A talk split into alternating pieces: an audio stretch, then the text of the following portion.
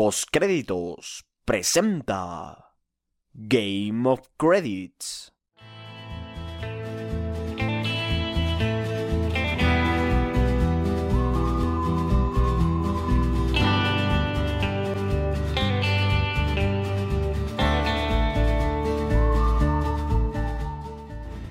Bienvenidos a Game of Credits, un programa de postcréditos. Como siempre, yo soy Juan y los invito a acompañarme durante la próxima hora y media para charlar de la fantástica, de la única, de la fabulosa serie de HBO Game of Thrones. Comenzamos.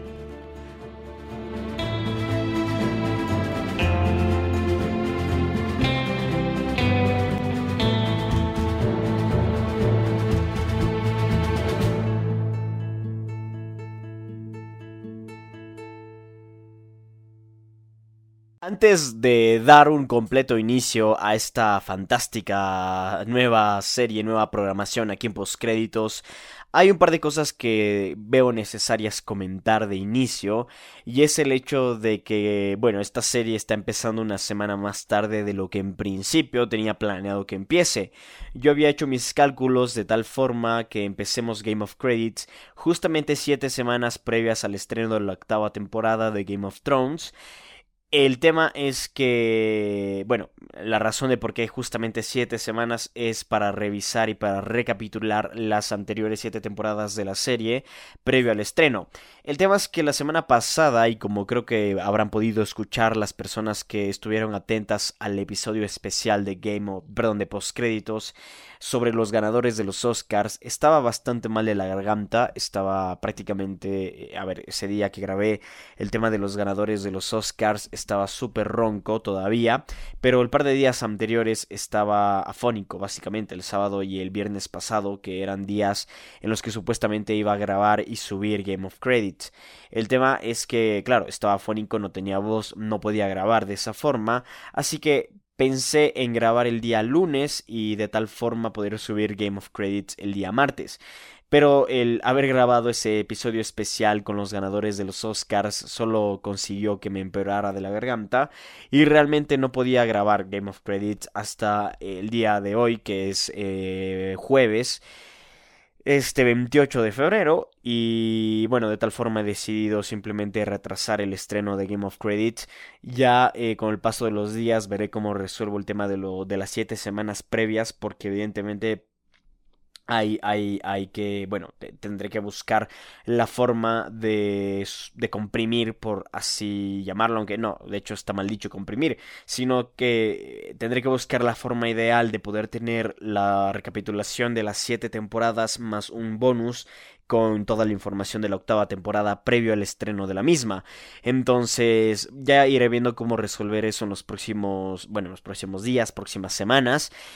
Una vez comentado esto, ya sí creo que es hora de meternos de lleno a lo que nos llama Game of Credits, a hablar de la primera temporada de Game of Thrones. El día de hoy empezamos Game of Credits, un programa 100% dedicado a la fabulosa serie de HBO, basada en la creación del novelista británico George R. R. Martin que en este 2019 se despide finalmente con su octava temporada, la cual se estrena el próximo 14 de abril y hasta entonces, aquí en Postcréditos, estaremos realizando este programa Game of Credits, en el cual nos dedicaremos principalmente durante estas seis semanas previas al estreno de Game of Thrones, eh, casi me confundo ahí, nos dedicaremos a recapitular las siete temporadas que han salido previa al final.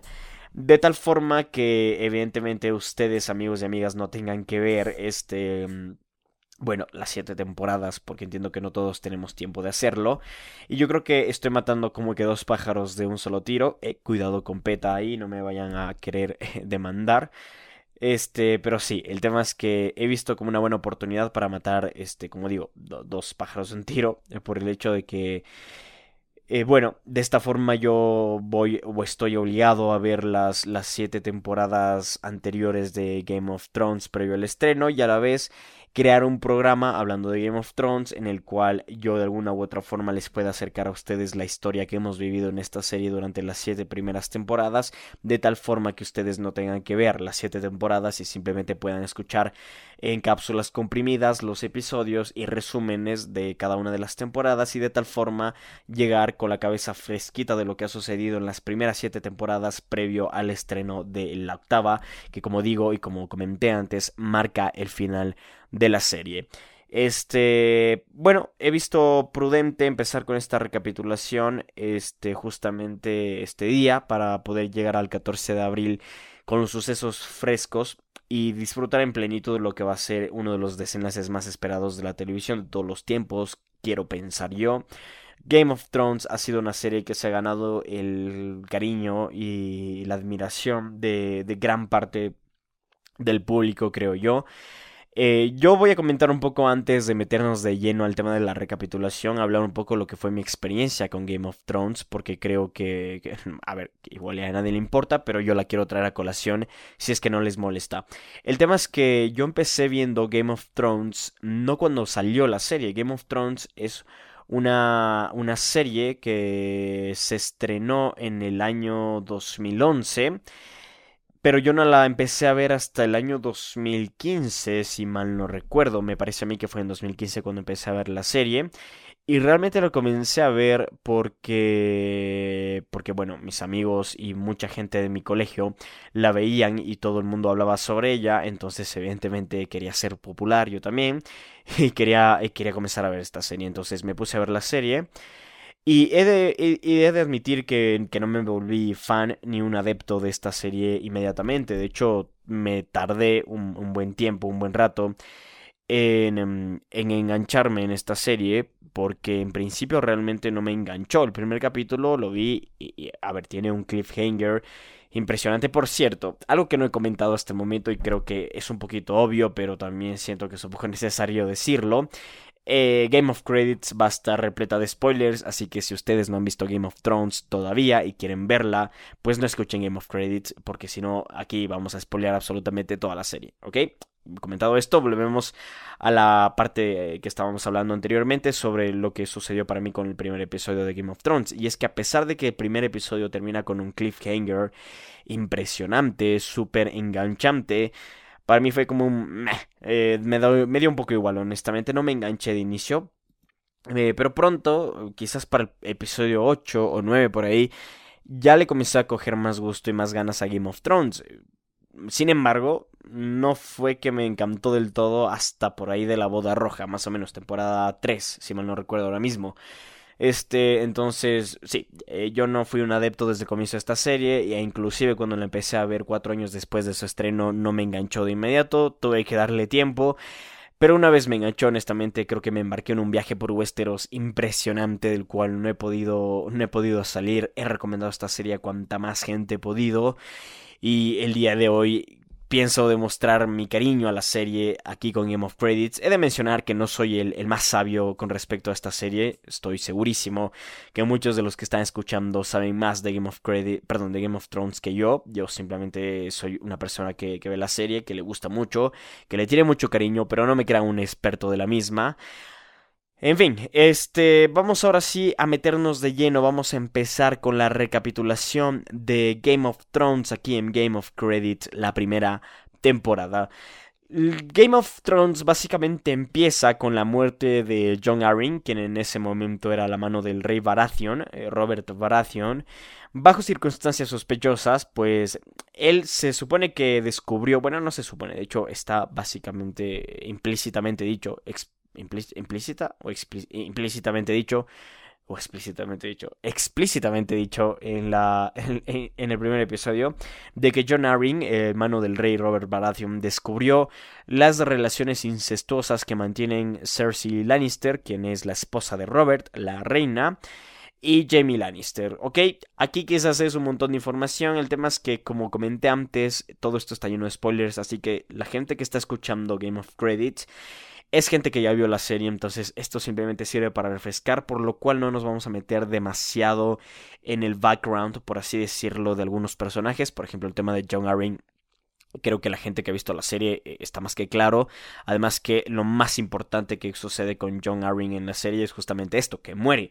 Y esto da pie a que Robert Baratheon viaje junto a la familia real.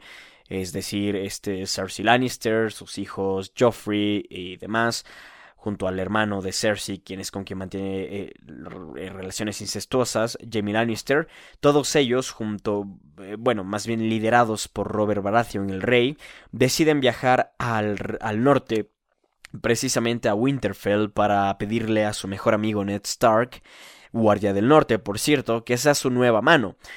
A partir de aquí eh, podríamos mencionar que se inicia ya el conflicto de esta primera temporada y básicamente de aquí desemboca todos los sucesos que suceden en esta fabulosa, fabulosa serie, perdón. Y para tener un entendimiento un poco más completo es importante que recordemos un par de cosas. Ya sé que hace un momento dije que no íbamos a, a regresar demasiado en ciertos personajes. Pero yo creo que sí hay algunas cosas puntuales que deberíamos concretar. Está siendo, por ejemplo, datos este, generales de Westeros. Yo creo que uno de los primordiales en Game of Thrones es el entender que existen cuatro familias, cuatro casas si se quiere, que son las más importantes de los siete reinos de Westeros. Estas son los Starks, quienes están representados por un lobo, por un lobo wargo exactamente, los Lannister que están representados por un león, los Baratheon que están este, representados por un venado. Y los Targaryen que están representados por un dragón. Estos últimos, la familia Targaryen, gracias a disponer de dragones, lograron este, consolidarse como una, como una poderosa dinastía que comandó los, los siete reinos durante aproximadamente dos siglos. Si mal no recuerdo el dato, estuve por ahí investigando un poco y me parece que son dos siglos. Eh, saber esto es muy importante para comprender la amistad que tienen eh, Robert y Ned, pues 17 años previos a, lo, a la serie en sí, a Game of Thrones, este Robert de la casa Baratheon estaba comprometido con Lyanna Stark, adivinaron, la hermana de Ned Stark. Pero Rhaegar Targaryen, hijo de Aerys, el rey loco, más conocido como el rey loco, la secuestró. Esto ocasionó que Robert comandara la denominada Guerra del Usurpador. En esta batalla Ned Stark este, perdió a su padre y a su hermano, quienes fueron incinerados por el rey loco este, ahí frente al trono de hierro, eh, también frente a un montón de gente, eh, lo cual ocasionó que los Starks este, decidieran unirse a la causa de Robert Baratheon. Cabe mencionar que en este punto Ned ya estaba casado con Caitlyn Tully, y quien es su actual esposa, actual reina y guardia del norte en Winterfell. Y entonces, este, una vez eh, los Starks, comandados por Ned, se unen a esta rebelión, la rebelión de Robert.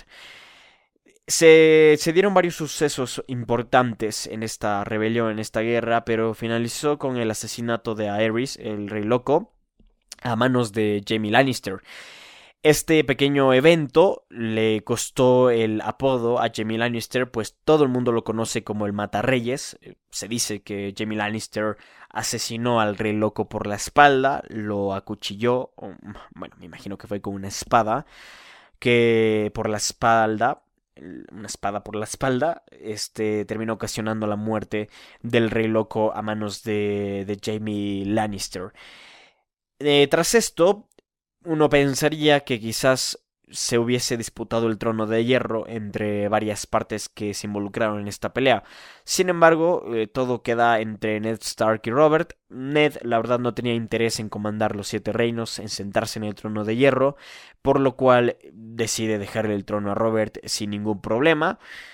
Este. Y nada, básicamente ahí termina el tema, el tema de esta rebelión, ¿no? Finalmente Robert contrae matrimonio con Cersei Lannister, actual reina de los Siete Reinos, y entonces Ned regresa a Winterfell para ser guardia del norte y lo hace con un hijo bastardo, el pequeño Jon Snow. Ya vamos a hablar más acerca de Jon Snow en un momento más.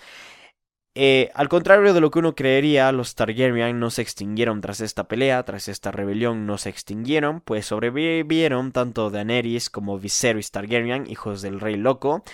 Ellos fueron exiliados al otro lado del mar angosto, donde Viserys planea iniciar una guerra y recuperar el trono de hierro. Y así básicamente hemos terminado con un poquito de historia previa a la serie que yo creo que es importante y relevante que la sepamos, que la entendamos para poder comprender un poquito la relación entre Ned y Robert. Entonces, en resumen, lo que sucede es que Ned, eh, perdón, Robert viaja al norte para proponerle a Ned ser el nuevo mano de, bueno, ser su nueva mano pues ya tiene una, una relación larga, una, una, amistad de años que en algún momento ya logró cosas muy importantes y básicamente por esa razón es que Robert decide acudir a la persona en que más confía en el mundo para, para proponerle ser su nueva mano. Este, de vuelta al presente y una vez comprendida, como dije, esta relación, Ned acepta ser mano del rey y mudarse a King's Landing para servir a su amigo Robert, lo cual supone un sacudón en la familia Stark, compuesta por Ned Stark, Catelyn y sus hijos Arya, Sansa, Bran, Rickon y Robb. Ellos se, a ellos se le agrega más bien el hijo bastardo de Ned, el señor Jon Snow. Durante la visita de los Lannister, Bran, el más pequeño, bueno, el segundo, de hecho, de los, no el segundo, o sea, el, penúltimo de los hijos Stark, eh, es un niño bastante raro, podríamos decir. Es un niño que suena constantemente con un cuervo de tres ojos. Y él queda lisiado tras ser empujado de una alta torre por Jamie Lannister. Esto porque, bueno, esto porque Bran descubre las relaciones incestuosas de Jamie y Cersei. Algo me dice que estos dos deberían tener más cuidado cuando andan haciendo sus cochinadas. Pero Bran, eh, cuando despierta, no recuerda el acontecimiento, honestamente. Pero su madre inmediatamente sospecha que los Lannister están involucrados en este fatal suceso, lo cual aumenta tensiones entre los Starks y los Lannister, que ya veremos la clase de. Bueno, de de, de consecuencias que conlleva todas esta, estas tensiones entre los Starks y los Lannister. Mientras todo esto ocurre en Westeros, al otro lado del mar angosto, Viserys, como comenté antes, planea su rebelión para recuperar el trono de hierro que le fue arrebatado a su familia, los Targaryen. Para ello busca aliarse con los, los Dothraki, perdón, una poderosa tribu caracterizada por ser sangrientos y extremos guerreros muy difíciles de derrotar. Es gente que vive de la violencia, es gente que vive de la sangre. Y para esto, para ganarse la confianza de Caldrogo, el comandante de dicha tribu, ofrece a su hermana Daenerys como, como, como ofrenda. O sea, le ofrece a Caldrogo a su hermana para que contraiga matrimonio y de esta forma establecer una relación más cercana con la que Viserys pretende hacer que los Dothraki peleen junto a él por el trono. Daenerys debe casarse, como comenté antes, contra su voluntad con Drogo. En primera instancia le cuesta mucho adaptarse a las costumbres Dothraki y al entorno en general pero con el tiempo se vuelve una de ellos, una mujer muy fuerte que está lista para recuperar el trono de su familia. Y básicamente estos son los sucesos más importantes que ocurren en el primer episodio. Para traer un poquito a colación una especie de resumen, lo importante que ocurre en este primer episodio de Game of Thrones es el hecho de que, bueno, Robert Baratheon le pide a Ned Stark ser su nueva mano tras el asesinato de John Arryn. Y básicamente al otro lado del mar angosto lo que ocurre es que Viserys Targaryen junto a su hermana Daenerys buscan iniciar una rebelión junto a los Dothraki para recuperar el trono de hierro que le fue arrebatado a su familia. Mm, básicamente así se termina este primer episodio, estos son los sucesos más importantes.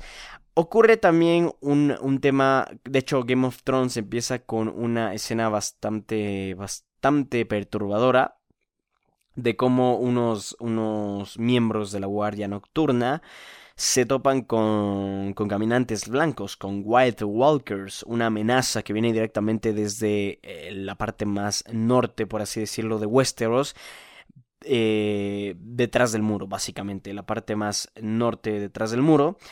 Y con esto se comienza ya a tantear la posibilidad de que el invierno está en camino. Winter is coming, una de las eh, frases más icónicas, por no decir la más icónica de la serie, pronunciada por Ned Stark. Básicamente Ned Stark al hablar de el invierno se acerca, eh, Winter is coming, habla de un invierno que durará varios años, que será devastador por muchas razones, evidentemente falta de comida, entre otras más. Y también este, una de las, bueno, una de las causas, por así decirlo, una de las señales más perturbadoras de todas es el tema de los Wild Walkers, de los caminantes blancos. En principio, Ned Stark se muestra totalmente escéptico ante esta situación. De hecho, Ned Stark decapita a un hombre por considerarlo desertor, ya que después de haber sufrido este ataque de los Wild Walkers, este hombre escapa del lugar y corre directamente a Winterfell para advertir que, caminantes blancos están acechando al norte del, del muro y por lo tanto, bueno, eh, su intención es advertir, advertirles sobre este tema para que tomen tomen este, cartas en el asunto, sin embargo le cuesta la vida porque nadie le cree. El tema de los caminantes blancos eran básicamente una leyenda, no se los había visto en años, entonces evidentemente nadie creía esto, especialmente Ned Stark completamente se muestra completamente escéptico al respecto. Y por esta razón, este, bueno, simplemente decide decapitar a este hombre por considerarlo un desertor. Ya vamos a hablar más adelante de la Guardia Nocturna y de cómo funciona, ¿ok? Vamos a hacer aquí un pequeño interluido después de haber charlado del primer episodio de Game of Thrones. Este, y para ello vamos a hablar, bueno, nada, no vamos a hablar, simplemente vamos a hacer un pequeño interluido que ya van a ver de qué se trata. Antes de empezar con este interluido les quería preguntar qué les está pareciendo hasta ahora Game of Credits. Espero que les esté gustando tanto como a mí me está gustando hacerlo honestamente. Me, me está gustando mucho volver a ver Game of Thrones, poder tomar notas, poder investigar también un poco sobre, sobre esta fantástica serie. Antes de empezar con este interluido les quería preguntar qué les está pareciendo hasta ahora Game of Credits. Espero que les esté gustando tanto como a mí me está gustando hacerlo honestamente. Me, me está gustando mucho volver a ver Game of Thrones, poder tomar notas, poder investigar también un poco sobre, sobre esta fantástica serie para traerles la más completa información de Game of Thrones, la guía completa de Game of Thrones antes del inicio de la temporada final el próximo 14 de abril. Como comenté, vamos a meternos a un pequeño interluido antes de continuar con la recapitulación de la primera temporada. Y en este primer interluido de Game of Thrones, de Game of Credits, perdón, vamos a hablar sobre los personajes de Game of Thrones. Vamos a hablar en este primer episodio de los protagonistas, por llamarlos de alguna forma, los personajes de la familia Stark. Vamos a empezar con el más pequeño de la familia, este es Rico, realmente es un personaje muy poco relevante, tiene apenas 6 años y realmente no participa demasiado. Poco más que agregar acerca de él, honestamente, es, simplemente un niño bastante, bastante joven, de hecho tiene quizás ninguna línea, y si es que tiene algunas son poquísimas. Eh, realmente no, no influye demasiado en la, en la serie, pero bueno, es importante comentar sobre Rickon porque por ahí sí que está involucrado un evento que podríamos considerar como relevante más adelante. En fin, eh, sí, este es Rickon, el más pequeño de la familia Stark, con tan solo 6 añitos. Eh, continuamos con Bran Stark. Él es un niño que apenas está aprendiendo a lanzar flechas y honestamente lo hace muy pero muy mal. Sin embargo, es bastante ágil a la hora de escalar estructuras altas y podemos decir que pasa gran parte del tiempo haciéndolo. Durante el primer episodio es obligado a presenciar la decapitación de un desertor de la Guardia Nocturna a manos de su padre, como hablamos hace un momento de este suceso. En su regreso a Winterfell tras, este, tras esta decapitación, el grupo Stark se torpa con cinco lobos wargos, los cuales fueron repartidos entre los cinco hermanos Stark. El pasatiempo favorito de Bran, como comentamos antes, es trepar estructuras y durante una de estas trepadas lamentablemente sufre una fatal caída, como explicamos antes, a manos de Jamie Lannister, lo cual lo deja parapléjico y aquí inicia su camino para convertirse en el cuervo de los tres ojos. Este es básicamente el arco del personaje de Bran Stark durante la primera temporada, no queda mucho más que agregar. La siguiente en la lista sería Arya Stark. He de decir que sin lugar a dudas ella es una de mis favoritas, eh, no solo de la familia Stark, sino que de la serie en general. Arya es, a diferencia de su hermana Sansa, una, una niña que no quiere saber nada de ser doncella real, no quiere casarse con un rey ni sentarse junto a, a él en un trono, ¿no? Arya, a lo que Arya le llama la atención es las armas. Las armas es lo que le llama la atención a Arya. Y lo que más quiere en el mundo es ser una guerrera. Durante la primera temporada, cuando se muda junto a su padre a King's Landing, Arya aprende a usar la espada que John le obsequió. Esta la denominó como aguja. Es una espada bastante estilizada, bastante estética, bastante delgada y bastante liviana. Cuando llega a King's Landing, su padre Ned le consigue un maestro de danza, entre comillas, llamado Sirio Forel. Él se encarga de entrenar a Arya con su aguja para que aprenda un poquito las técnicas de combate y evidentemente aprenda a defenderse. Al final de la temporada se debe enfrentar a un terrible suceso, pues presencia la decapitación de su padre, aunque eh, esto es adelantarnos un poco en la historia, honestamente. Arya escapa finalmente de desembarco del rey para seguir su camino a convertirse en una gran guerrera. Pasamos a Lady Stark, la que podríamos considerar como la antítesis de Arya, eh, pues ella es completamente una chica de la realeza, su mayor aspiración en la vida es casarse con el príncipe Joffrey Baratheon, para algún día sentarse junto a él en el trono de hierro, al igual que Arya, Sansa eh, sigue a su padre hasta King's Landing con la intención de acercarse a Joffrey. Finalmente se casa con él y cuando Joffrey hereda la corona de los siete reinos debe presenciar la ejecución de su padre. Continuamos con el mayor de los Stark, el señor Robb Stark, en principio no tiene tanto protagonismo honestamente durante los primeros episodios, eh, sin embargo ya en los episodios finales se vuelve bastante relevante. Rob asume el liderato de Winterfell una vez que su padre y su madre eh, parten para King's Landing, su padre para ser mano del rey, su madre para advertir a Ned sobre, bueno, sobre las sospechas que tiene en contra de los Lannister. Tras la ejecución de Ned Stark, él asume como rey del norte e inicia una travesía en busca de venganza contra los Lannister. Finalmente vamos con el hijo bastardo de, Jones, de, perdón, de Ned Stark, Jon Snow. Este... Jon Snow básicamente durante esta primera temporada es nuestros ojos en la muralla, la cual separa a los siete reinos de los salvajes y de los White Walkers. John, al ser un hijo bastardo, en cuanto su padre se va para King's Landing, decide unirse a la Guardia Nocturna en el muro con la misión de proteger los siete reinos de lo que está más allá de esta estructura.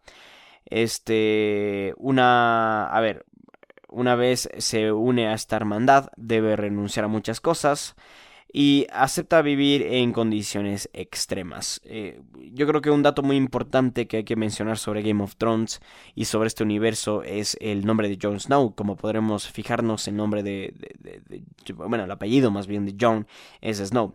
Esto porque a los bastardos se les denomina con algún elemento representativo de la zona de donde nacieron. Es decir, Jon Snow es hijo de Ned Stark, rey de, del norte, rey de Winterfell, eh, que está en el norte, no hay nieve, entonces por lo tanto se le llama Jon Snow, básicamente, ¿ok? Este es un tema importante para que comprendamos cómo son llamados los, bastardos en esta serie. Aquí finalizamos con este interluido, el primero de Game of Credit, en el cual hicimos un paseo rápido por lo que serán los personajes de mm, de la familia Stark durante esta primera temporada, especialmente siguiendo sus arcos. Eh, cabe mencionar que Ned Stark, aunque eso ya hablaremos en un momento más, Ned Stark es asesinado en esta temporada, al final de la primera temporada. Inmediatamente pasamos y continuamos con el segundo episodio. Eh, he de mencionar que ahora vamos a repasar los sucesos de esta serie por ubicación. Es decir, bueno, la gente que, ve Game of Thrones, yo creo que ya tiene bastante calado en su mente la narrativa que tiene la serie. Como saben, durante la serie seguimos a diversos personajes en diversas locaciones Y he visto que quizás lo mejor para esta recapitulación sería enfocarnos en ubicaciones más que en personajes, porque en varias ubicaciones hablemos están varios personajes. Entonces creo que esto nos ayudaría a agilizar el tema de la recapitulación. Por lo tanto, vamos a hacer de esta forma, vamos a trabajar de esta forma con este recapitulación de los sucesos dependiendo de la ubicación, ¿ok? Eh, vamos a empezar entonces con la recapitulación del episodio número 2 de Game of Thrones. Aquí eh, vamos a tocar primero el tema de lo que está sucediendo en el mar Dothraki. La tribu comandada por Khal Drogo parte hacia el este, precisamente a un lugar llamado el mar Dothraki. Básicamente es un pedazo de tierra que esta tribu llama hogar. Viserys acompaña a Drogo y el resto de los Dothraki hasta que cumplan su parte del trato. Como saben, en el primer episodio lo que Viserys hace es entregar a su hermana como ofrenda para Cal, para que se casen. Este, y bueno, de esta forma los Dothraki están básicamente en deuda con Viserys. Y por lo tanto Viserys los sigue a todos lados hasta que los Dothraki y especialmente Drogo decida este, cumplir con su parte del trato, ¿ok? Este, el trato este consiste básicamente en luchar junto a, él por el trono de hierro. Al mismo tiempo, Daenerys trata de adaptarse como la nueva Khaleesi, Jorah Mormont, que es el único que le ofrece algo de ayuda con, bueno, en, tan complicada tarea. Honestamente, Daenerys la pasa muy mal en los primeros episodios como una Dothraki, no se acostumbra para nada, especialmente en el tema marital, la pasa muy mal este, la señorita Daenerys. Porque Khal Drogo es un, bueno, o sea, se, lo podría llamar como, es un hombre bastante tosco, es, es, un hombre podríamos decir inclusive salvaje. Entonces, honestamente, no la pasa nada bien Daenerys, no está acostumbrada a esta vida, no está acostumbrada a este tipo de cosas y honestamente es una, es una chica bastante, bastante inocente. De hecho, eh, es, casi igual de inocente, es, inclusive más inocente, diría yo, que las, que las niñas Stark. Pero poco a poco, este, con la ayuda de, de Jorah Mormont, quien es el único que le ofrece ayuda, este eh, se va adaptando a este nuevo entorno. El, primer lugar o el, primer tema en el cual Daenerys decide trabajar es en complacer a su esposo, como, como hablamos hace un momento. Eh, no, no la pasa muy bien en el tema marital la señorita Daenerys Targaryen, bueno, ahora ya señora Daenerys Targaryen, Khaleesi, por lo que le pide ayuda a una de sus sirvientas, quien alguna vez se dedicó al negocio del sexo para poder complacer a su marido. De esta forma comienza a aprender eh, técnicas y diversas formas de poder este, dominar al señor Caldrogo en la cama, básicamente.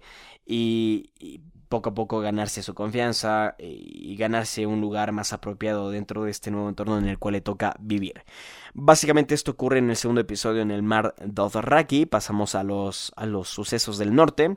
Bran Stark continúa inconsciente tras el accidente sufrido al final del primer episodio, su madre Caitlyn lo acompaña en todo momento. Mientras tanto, los Lannister junto a Ned Stark y sus dos hijas se preparan para regresar a King's Landing. Jon Snow visita al herrero de Winterfell para retirar la espada que le va a regalar a su hermana Arya, que más tarde la bautiza como aguja, como regalo de despedida antes de partir hacia el muro para unirse a la guardia nocturna. Finalmente, Jon se despide de Robb y Bran, más tarde Ned se despide del resto de su familia. Las tropas Lannister junto a Ned, Arya, Sansa y Jon parten hacia King's Landing y no pasa demasiado tiempo hasta que John se despide de su padre y sus hermanas antes de dividir caminos hacia el muro. John le pregunta en, su despedida, le pregunta a su padre, Ned, sobre su madre, quien le ofrece contar sobre ella cuando, cuando se vuelvan a ver. Lamentablemente esto jamás ocurrió. El bastardo Snow es acompañado por su tío Vengeance y Tyrion Lannister, el enano de los Lannister. Sí, el famoso enano interpretado por Peter Dinklage, un fabuloso actor, un fabuloso personaje también de mencionar.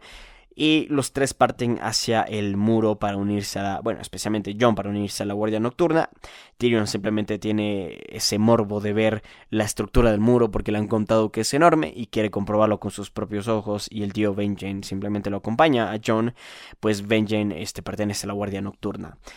Eh, en una de las paradas de las tropas Lannister en el camino hacia King's Landing, Robert Baratheon recibe noticias de sus espías, quienes le advierten sobre los planes de los hermanos Targaryen y su alianza con los perdón, para intentar recuperar el trono de hierro.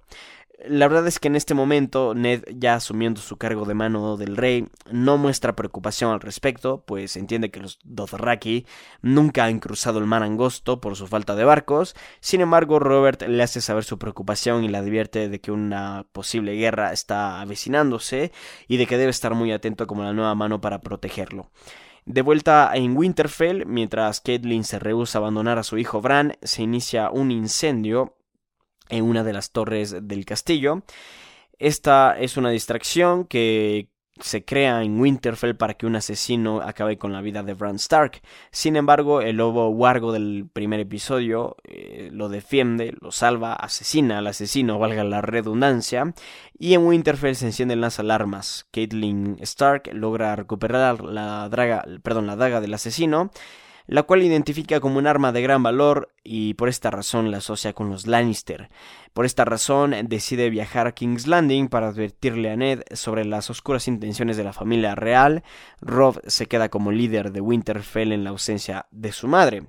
En el muro, John, Benjen y Tyrion arriban finalmente al, al muro son recibidos por la Guardia Nocturna. Tyrion está completamente impresionado con el tamaño de la estructura. Logra comprobar con sus propios ojos que es enorme esta estructura y está bastante satisfecho con el viaje. A John le dan la bienvenida a la Guardia Nocturna, se une a esta, en principio la pasa muy mal.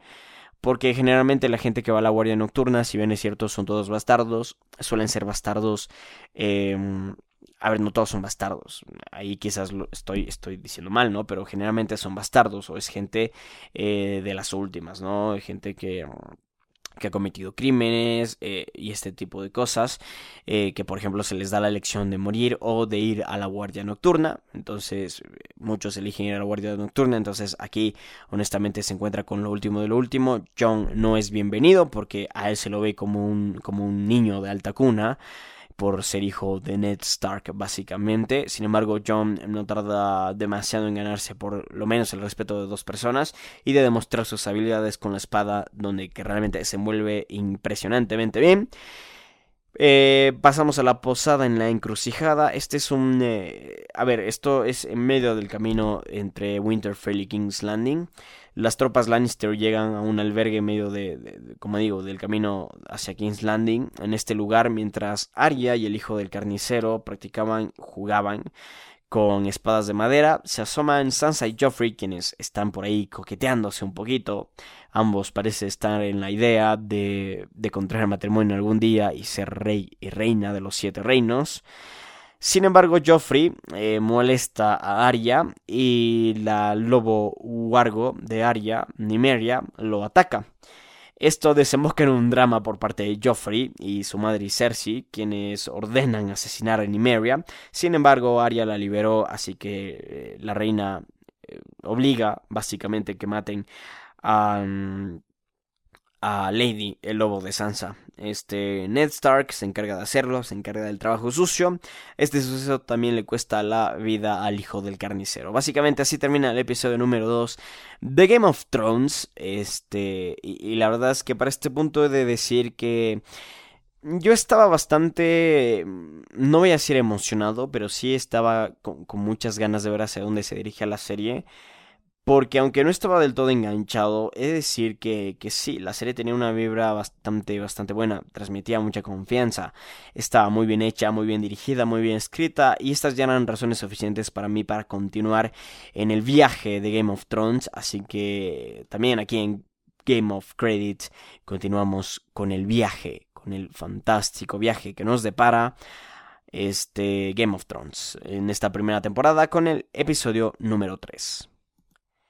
Continuamos con el tercer episodio de esta recapitulación de Game of Thrones. El tercer episodio de Game of Thrones se llama Lord Snow y este se emitió el primero de mayo de 2011. Fue escrito por David Benioff y David Weiss y dirigido por Brian Kirk.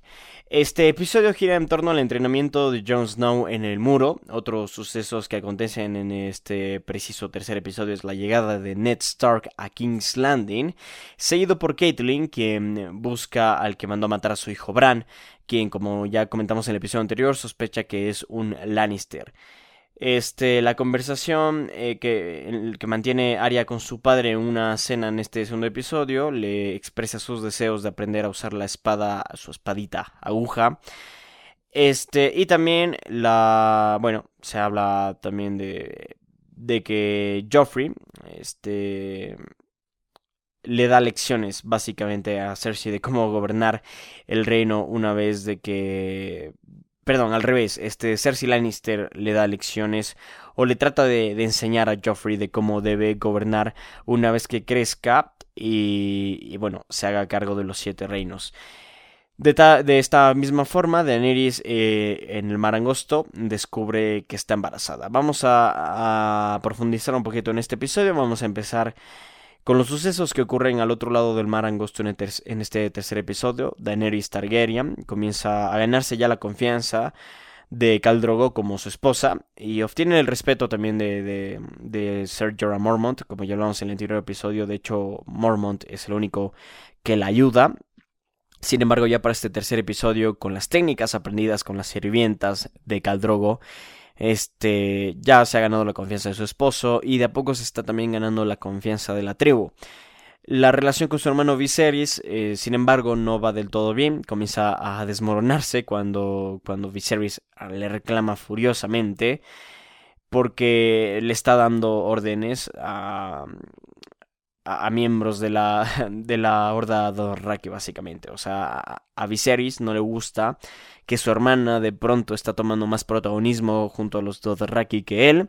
Entonces, este, básicamente, Viserys le va a ir, le reclama muy calientemente a su hermana y así se comienza a desmoronar la relación entre estos dos hermanos que honestamente nunca existió. Vamos a ser claros, su hermano la vio como mercancía a Daenerys y Daenerys como que se comienza a cobrar por esto y resulta bastante, bastante, pero bastante satisfactorio ver este tipo de cosas. Este, mm, bueno, por esta, por esta ruptura básicamente de la, de la, de, de la hermandad entre estas dos personas, el jinete de Daenerys, Rakaro, lo, lo amarra con una cuerda, este, a punto de matarlo, y lo obliga a continuar el trayecto a pie en vez de cabalgar. Esto a Viserys, ¿ok?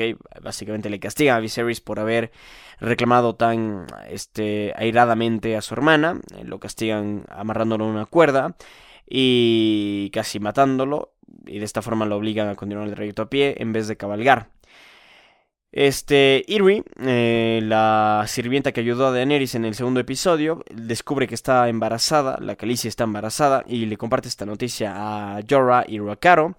Más allá de estar alegre por la noticia, Jorah parte a Core para, por, suministros, por más suministros. Y en la tienda donde vive Daenerys le revela a Drogo que, que su hijo será varón, básicamente. Entonces, esto básicamente alianza o perdón, afianza la relación que está manteniendo ya como marido y mujer tanto Drogo como Daenerys y Viserys, a pesar del castigo, comienza a ver como positivo todo esto, ¿no? Comienza a ver como que si las cosas están saliendo este a su dirección, están saliendo las cosas, por lo cual no hay demasiada preocupación. Esto es más o menos lo que ocurre al otro lado del mar angosto. En el norte, en cambio, Bran eh, despierta finalmente, después de tres episodios, después de tres largos episodios, finalmente Bran Stark despierta después del fatal accidente causado por Jamie Lannister. Su su tata, por así decirlo. Este. Bueno, de hecho, el personaje se llama Tata, pero podemos decir que es una, una señora vieja que cuida niños. Le cuenta una historia de un invierno interminable, acontecido hace mucho tiempo atrás, periodo en que aparecieron los primeros caminantes blancos a bordo de caballos muertos. Poco a poco fueron extendiéndose con los espíritus a aquellos a los que sacrificaban. Su historia es interrumpida por Rob Stark, quien le confirma desafortunadamente a Bran que ya no podrá caminar a causa de la caída. Bran, incapaz de recordar lo ocurrido, desea estar muerto en vez de estar lisiado. Recordemos que el pasatiempo favorito de, de Bran Stark era escalar este, estructuras altas y ya no lo va a poder hacer más. Sin embargo, este, con la historia que le cuenta Tata, por ahí comenzamos ya a entender un poquito de hacia dónde se dirige Bran Stark en esta serie y es evidentemente hacer un cuervo de tres ojos, este, lo cual le da poderes sumamente importantes e interesantes que honestamente no se igualan a, que, perdón, que, que sobrepasan el poder caminar Eh, así que de alguna u otra forma recibe su recompensa. Esto ocurre en el norte, mientras que en desembarco del rey en King's Landing, la comitiva de Ned Stark este, por fin llega a, King's Landing. Esto eh, recordemos que, que, en los anteriores dos episodios Ed estuvo Ned perdón estuvo estuvo viajando a lo largo de Westeros junto a una tropas Lannister para eh, ejercer sus nuevas funciones como mano del rey Robert Baratheon. El primer acto de la nueva mano del rey es encontrarse con el pequeño consejo del rey. En su camino al salón del trono se encuentra con Jamie Lannister y aquí es cuando conocemos la historia del asesinato al rey Aerys Targaryen, al rey loco, quien este, bueno, Jamie le recuerda a Ned que Aerys había matado a su padre y a su hermano, este, incinerados ahí en pleno, en pleno, bueno, en plena sala del trono. No, eh, bueno, en todo caso, es un momento tenso este, ¿no? Este encuentro entre Jamie Lannister y Ned Stark. Porque, porque bueno, eh, a ver, en todo caso es, no se llevan bien. Los Lannister y los Stark no tienen una buena relación y, y por ahí hay inclusive, no sé, se podría decir celos de una parte este y malas respuestas de otra parte no aquí comienza todo a tensarse esta relación que como digo ya estaba lo suficientemente tensa anteriormente se empieza a tensar más. Tras este encontrón eh, Ned Stark se reúne con el consejo formado por el hermano del rey, Lord Renly Baratheon, el eunuco, Lord Varys, el gran maestre Pycelle y el maestro del dinero, Lord Petyr o Littlefinger, como ustedes lo conocen, ¿no? Lord Petyr Baelish o eh, Littlefinger. Littlefinger alguna vez se batió en duelo con el hermano de Ned eh, Stark por la mano de Caitlyn, ¿ok? Este es, sí, es algo un poco eh, extraño esto, pero sí, alguna vez Littlefinger estuvo, mm, quiso, quiso con, con, la esposa, con la actual esposa de Ned. Caitlyn y aún está, de hecho Littlefinger todavía está enamorado de ella, se, se nota constantemente esto. Este Renly, el Lord Renly Baratheon, anuncia que Robert planea celebrar un gran torneo en honor a la reciente asignación de Ned como mano del rey. Este Ned, la verdad, este al mismo tiempo se entera que este la corona tiene una deuda de 6 millones de dragones dorados, la moneda de Westeros, con más de 3 millones en calidad de préstamo por parte de Tywin Lannister, el más rico de los siete reinos, quien comanda Castle Rock. Este, por lo tanto, Ned se enfurece un poquito por la noticia que le van a hacer, o bueno, por la noticia de que Robert está planeando hacer un torneo en honor a, su persona, por lo cual comienza como que a pedir que no se lo hagan. Mientras eh, Ned está en este consejo, Caitlyn llega a King's Landing supuestamente en forma discreta, sin embargo una vez ahí es llevada por una pareja de vigilantes de la ciudad a un burdel que es de propiedad de Littlefinger. Este se reúne con ella en ese lugar y le informa que la trajo ahí para mantenerla a salvo y en secreto. Lord Varys también se encuentra en el burdel y le revela a Caitlyn que supo de, su llegada debido a sus espías. La reunión es aprovechada para hablar sobre el intento de asesinato de Bran. Al burdel también llega eh, Sir Roderick, ¿ok? Para discutir sobre el tema. Eh, Littlefinger sorprende a todos, eh, a todos al decirles que la daga usada por el asesino alguna vez fue de su propiedad. Sin embargo, la perdió en favor de Tyrion Lannister tras apostar por Jamie Lannister en un torneo. Littlefinger programa un encuentro secreto entre Ned y su esposa, aunque en principio Lord Stark rehúsa aceptarlo como un aliado que les ayudará a encontrar al agresor de Bran. Una vez que Catelyn se va de la capital, eh, Ned Stark regresa a su puesto solo para hallar a sus hijas peleando. Arya está furiosa con Sansa por haberme mentido sobre para proteger a, Joffrey. Esto ya habíamos hablado en el episodio anterior, ¿no? Ese, ese suceso que le costó la vida al hijo del carnicero y también a Lady el Lobo Wargo de, de Sansa Stark. Este Ned le recuerda a Arya que Joffrey es el príncipe y que algún día se convertirá en rey y que se casará con Sansa, por lo tanto, este estaba bien que, que, que, lo encubriese, si se quiere, o que se pusiese de su lado. Y Arya, en su frustración, decide contarle a su padre que ella quiere convertirse en un espadachín. Le cuenta que, tiene su propia espada y de que, que, quiere ella ser una guerrera, que no quiere ser una niña de la realeza, que no quiere casarse con un rey y que no quiere básicamente ser reina de ningún lado, ¿no? Este, por lo tanto, su padre, quien, a ver, toma estas declaraciones como inocencia de la niña, que no las toma demasiado en serio, las toma a la ligereza, esto de que Arya no quiere ser reina, le reafirma que algún día se casará con un rey, este, pero que de todas formas aceptaría contratar a Sirio Forel para que le enseñe el arte del esgrima a Arya, le enseña a danzar, entre comillas, así lo denominan en la serie. Estos son los sucesos más importantes que ocurren en este tercer episodio en King's Landing. Pasamos a los eventos que ocurren en el muro. Eh, John se ha unido con los otros reclutas bajo la mano dura de Sir Alistair Thorne, ¿ok? Él es el que comanda la Guardia Nocturna. Y John se une a la Guardia Nocturna en medio de tensión, como comenté en el primer episodio, debido a que se lo ve mal, se lo ve mal en su llegada, puesto que como comenté anteriormente, en la Guardia Nocturna está lo más bajo de lo más bajo de Westeros y que llegue un, un tipo de altas cunas, eh, realmente no se toma con, con demasiada a ver, no, no se lo ve bien, básicamente. Entonces, eh, se lo pone a prueba Jon Snow, se lo pone a prueba, especialmente eh, Sir Alistair Thorne, lo pone a prueba. Y fácilmente ven sacado oponente que le es puesto enfrente como parte del entrenamiento. Sir Alistair los reprende a todos por su pobre desempeño, pero no tiene ninguna crítica positiva para John, llamándolo Lord Snow para enfatizar su herencia bastarda y diciéndole que esa es la que, bueno que él es la persona menos inútil del lugar. Decepcionado, John le pide a Benjen, eh, su tío, que lo lleve lo lleve con él a un viaje de varios meses de duración al norte del muro. Sin embargo, Benjen decide que, John debe quedarse ahí, eh, diciéndole que eh, en el muro un hombre solo obtiene lo que se gana, básicamente, que ahí se volvería hombre.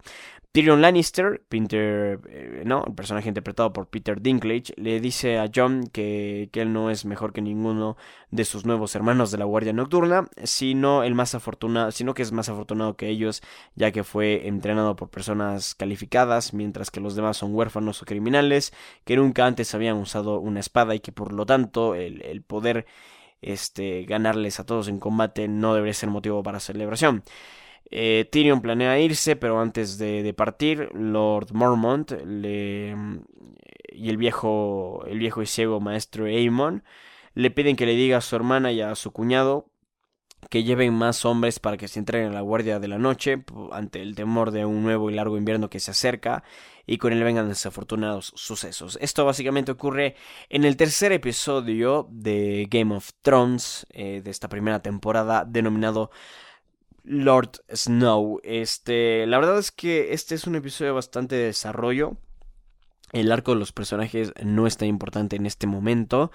Eh, si, si, bien es cierto, hemos visto a John unirse a la Guardia Nocturna y saber que es el, menos inútil de por ahí, según palabras de Sir Alistair Thorne.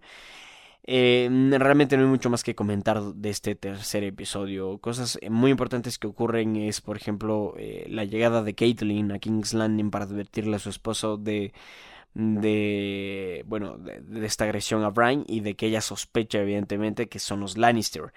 Eh, evidentemente por la daga por la arma asesina este ya se sabe que mm, fue un Lannister el que mm, el bueno el que mandó a matar a mm, a Bran Stark y se lo asocia inmediatamente con Tyrion Lannister porque al parecer esa daga le pertenecía ¿Será que él mandó a matar a Bran? Ya lo averiguaremos ahora que recapitularemos el siguiente episodio de Game of Thrones, llamado Cripples, Bastards and Broken Things. Este es el cuarto episodio de Game of Thrones, tiene una duración de 56 minutos y fue transmitido el 8 de mayo de 2011. Fue escrito por Brian Cockman y dirigido por Brian Kirk.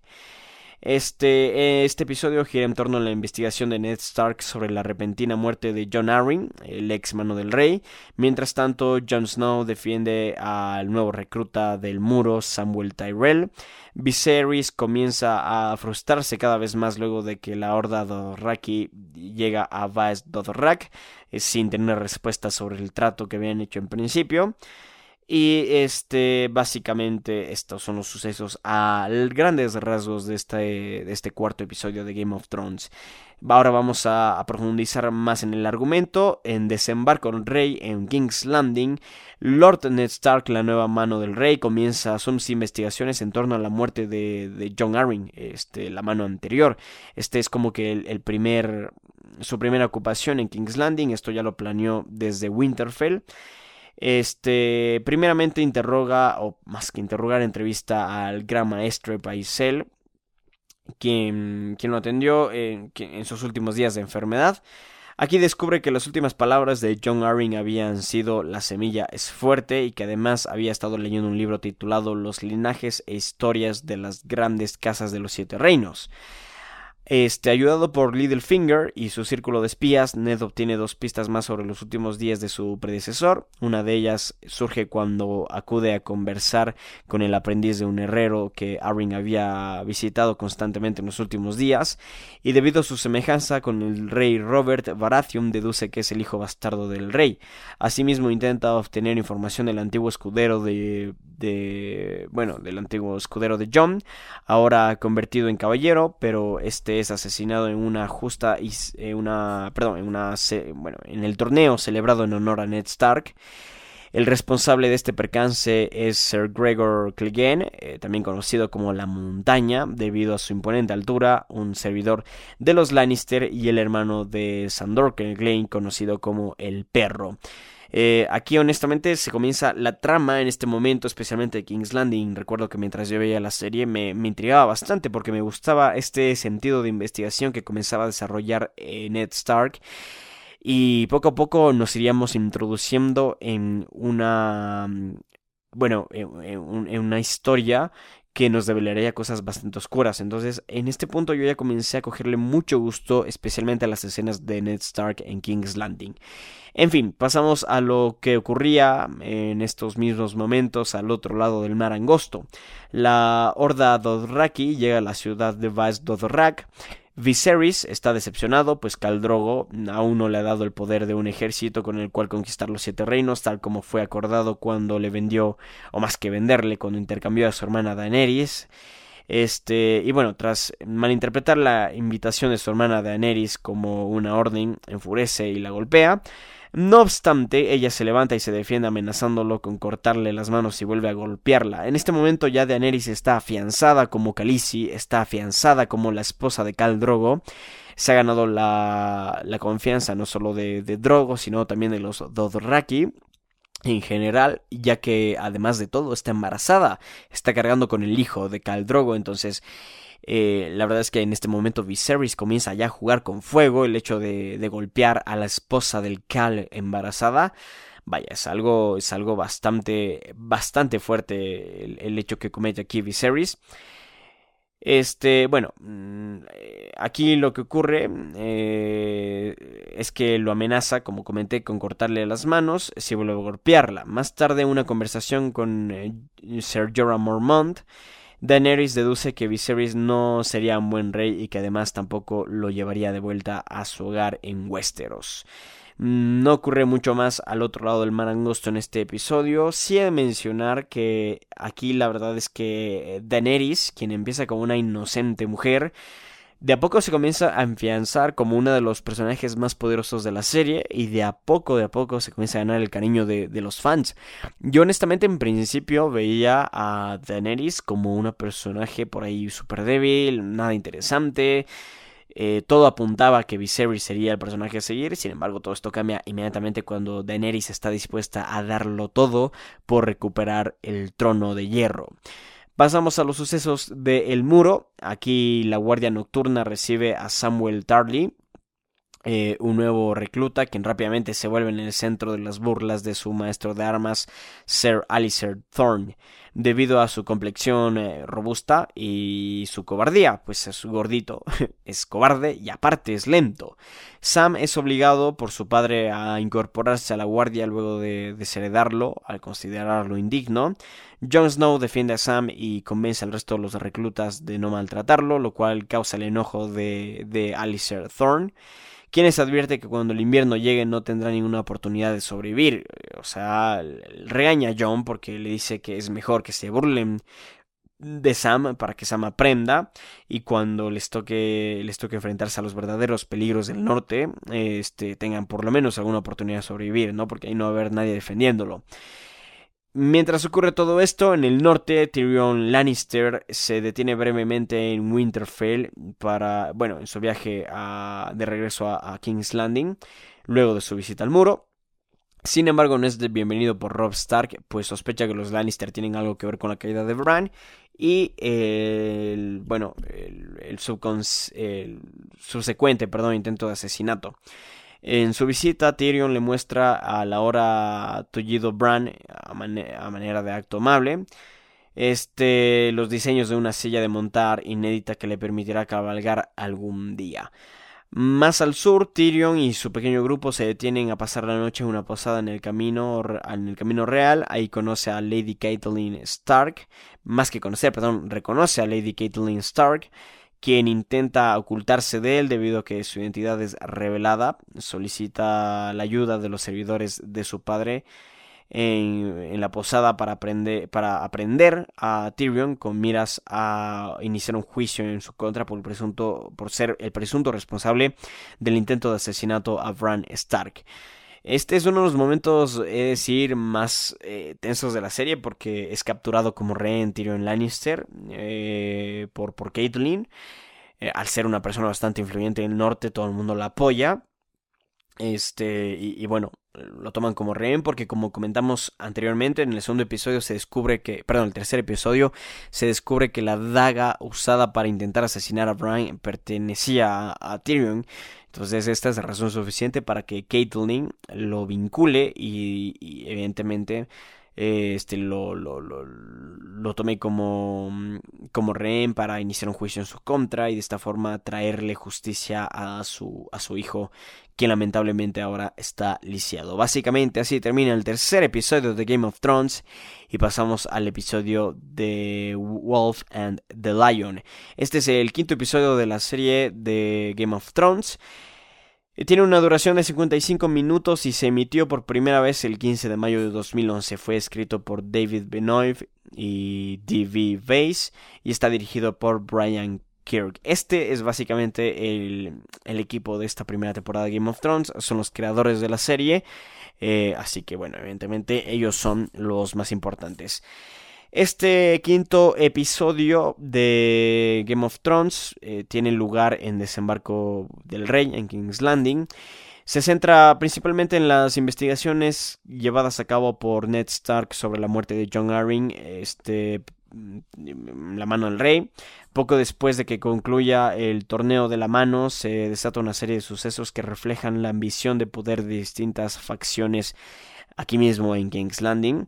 De esta forma, el rey Robert Barath, el rey el rey, perdón, se entera de, del embarazo de Daenerys Targaryen y teme que en un futuro cercano los Dothraki dirigidos por su esposo, Caldrogo, atraviesen el mar angosto e invadan King's Landing para evitarlo. Robert ordena a Ned el asesinato de Daenerys, de su hijo y de Viserys para acabar así con la dinastía Targaryen, a lo cual se opone por cuestiones morales y renuncia a su cargo como mano del rey.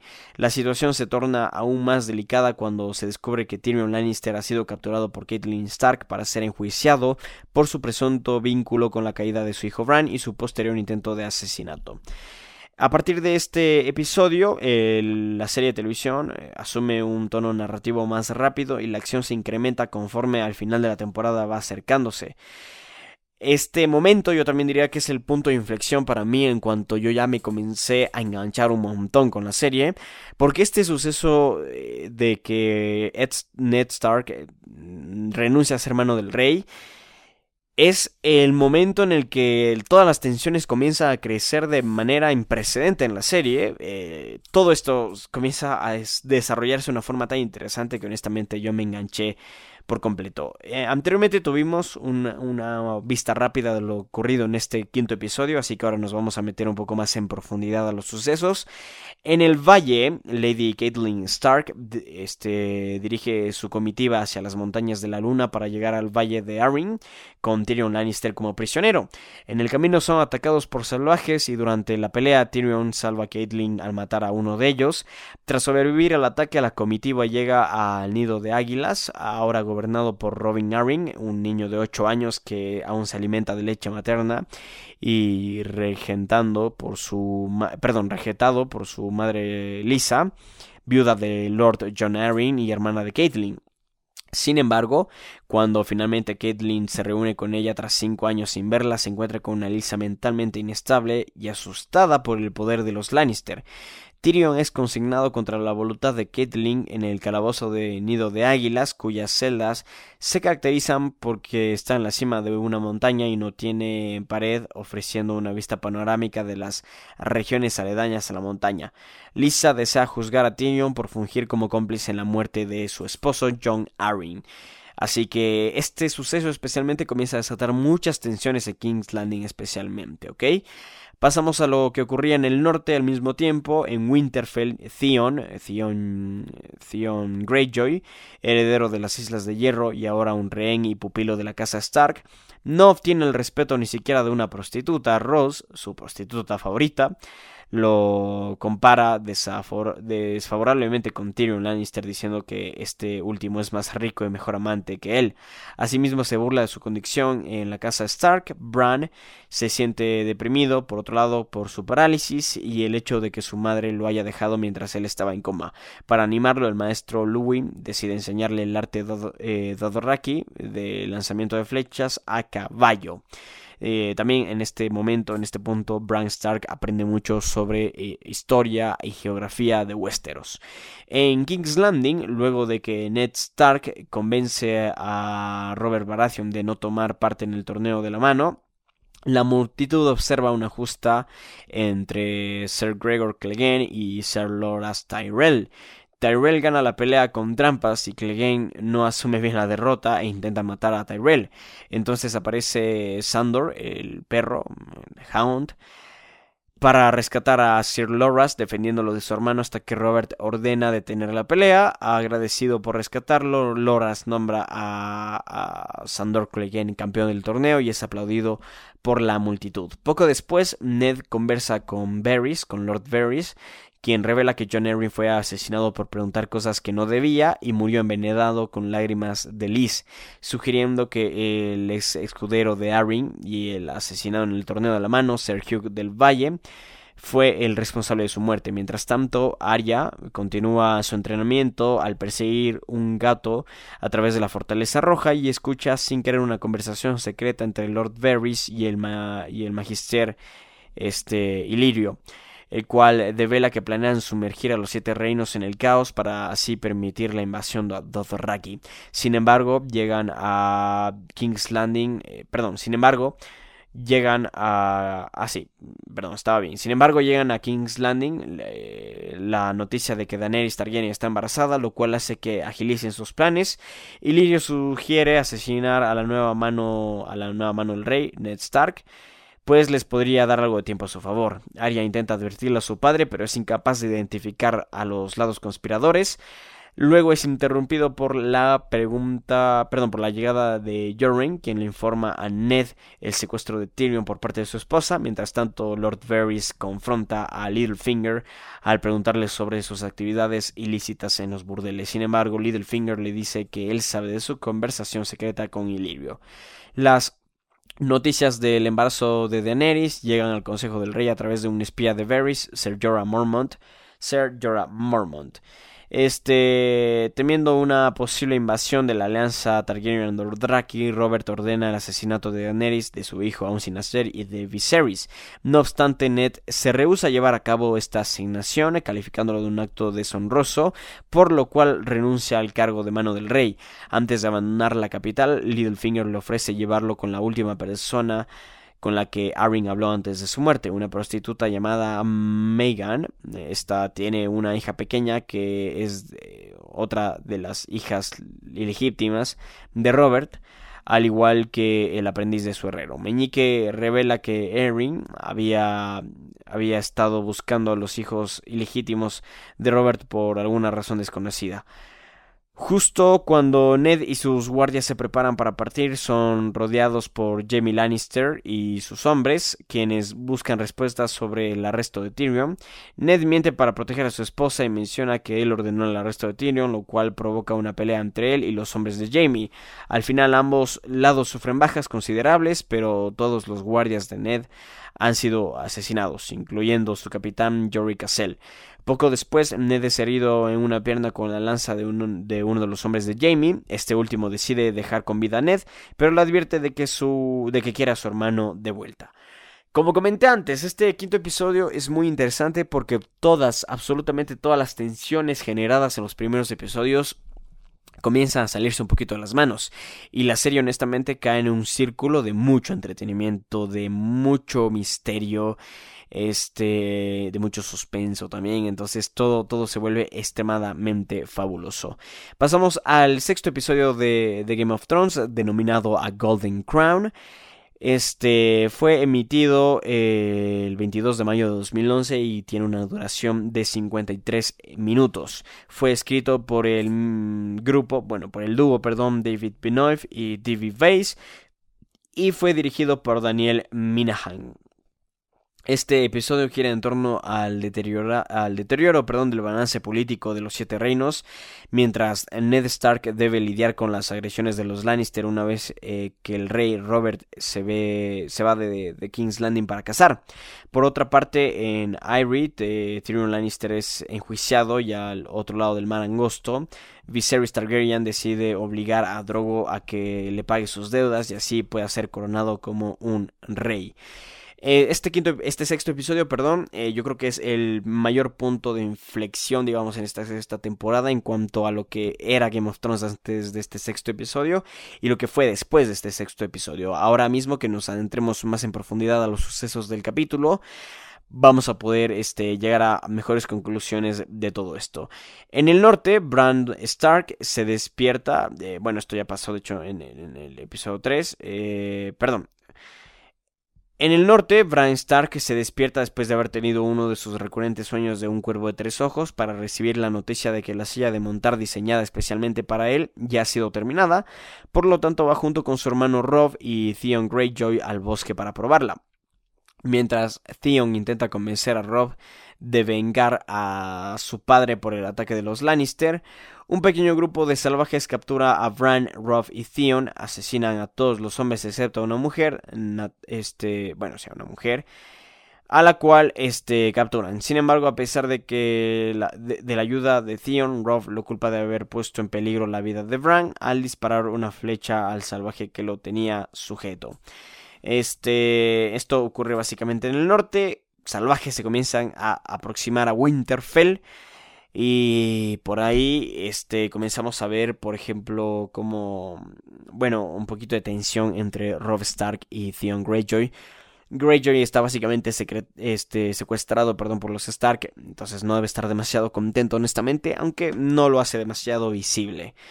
En el valle, por otro lado, Tyrion logra engañar a Lisa Arryn al hacer que la corte escuche sus confesiones donde revela que no tuvo nada que ver con el atentado a la vida de Bran y la muerte de su esposo, del esposo de Lisa, perdón, John Arryn. Tras exigir un juicio por combate, el mercenario Bron se ofrece como voluntario para pelear en nombre de Tyrion. En caso de que Bron gane, Tyrion será liberado. Al final, Bron gana y Lisa debe cumplir liberándolo. En King's Landing, Ned se despierta y se encuentra con Robert y Cersei mirándolo fijamente. Cersei acusa a Ned de haber secuestrado a su hermano Tyrion y reclama que él estaba ebrio por lo cual había atacado a Jamie. No obstante, Robert le dice que, su, que, permanezca callada y en uno de los arrebatos la golpea una vez que Cersei insinúa que ella tiene más carácter para gobernar los siete reinos que él. Una vez que se va, Robert le dice a Ned que no puede gobernar Westeros si los Lannister y los Stark están en guerra, insistiéndole a Ned que permanezca como su mano o, en caso contrario, le otorgará la distinción a Jamie. Asimismo, le dice a Ned que él asumirá el puesto de rey mientras él se va por unos días de cacería con tal de despejar su mente. Mientras tanto, Arya lidia con la herida de su padre. El maestro de esgrima Sirio le dice que es una buena oportunidad para que aprenda las técnicas de la espada, enseñándole a que no debe estar distraída mientras pelea. Por otra parte, en el cuarto de los Stark, Sansa y Septa son interrumpidas por el príncipe Joffrey, quien se disculpa con Sansa por su contratiempo eh, pasado y le regala un collar.